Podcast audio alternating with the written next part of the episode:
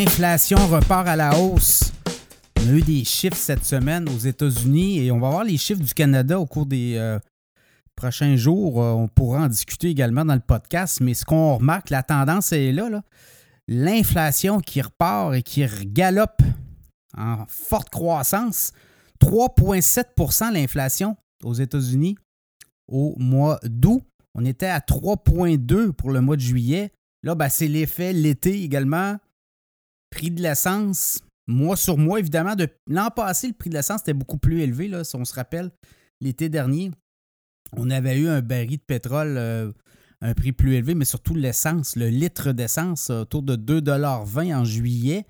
Et ça avait baissé par la suite. Là, euh, ce qu'on voit, c'est que le baril de pétrole repart à la hausse baril de pétrole qui est autour des 90 dollars au moment où on se parle, était à 80 dollars il y a peut-être un mois. Donc, vous voyez, là, c'est une forte croissance et ça, ça va se refléter éventuellement à la pompe. Et quand ça va à la pompe, ben, après ça, c'est toute la chaîne de valeur. Les restaurants, nourriture, transport de marchandises. Euh, et ça, ça a une implication dans toute, la chaîne d'approvisionnement aussi. Donc, vous voyez, là, euh, c'est peut-être pour des prochains mois encore, on aura peut-être une inflation qui va repartir euh, vers le haut. Donc, aux États-Unis, 3,7% Au Canada, on était à 3,3 en juillet. Et on était à 3% le mois précédent. Donc, vous voyez, là, aussi au Canada, c'est une tendance. On va voir les chiffres prochainement. Mais quand je regarde un peu aux États-Unis, qu'est-ce qui monte, qu'est-ce qui descend? Ben, il euh, n'y a pas grand-chose qui descend, là, mais quand je regarde qu'est-ce qui monte, les assurances de voitures, notamment, puis regardez au Canada, là, 19% de hausse. Les réparations, 17% Les réparations de voitures aussi. Donc, euh, là aussi, ça joue. La nourriture pour animaux, 9% La nourriture comme telle, les, si je regarde les, euh, légumes congelés, 14,7% de hausse sur un an. La salade, 12% Donc, vous voyez, le steak, euh, tout ce qui est euh, bœuf, viande, 10% de hausse. Euh, gomme et bonbons, 9,4% Les pommes, 8,5% Donc, c'est comme ça jusqu'en bas. Puis là, je regarde un peu qu'est-ce qui baisse. Ben, les voitures usagées baissent un petit peu les prix.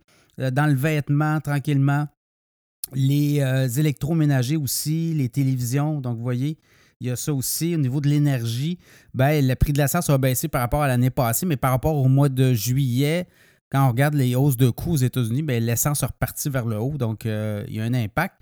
Bon, là, est-ce qu'on aura une autre hausse de taux? On l'a vu au Canada, la Banque du Canada a dit non, c'est assez. Euh, mais il va y avoir une rencontre au début octobre. Et là, la Fed, la prochaine étape, c'est la, Banque centrale des États-Unis. C'est quand même la banque la plus importante, euh, banque centrale la plus importante au monde.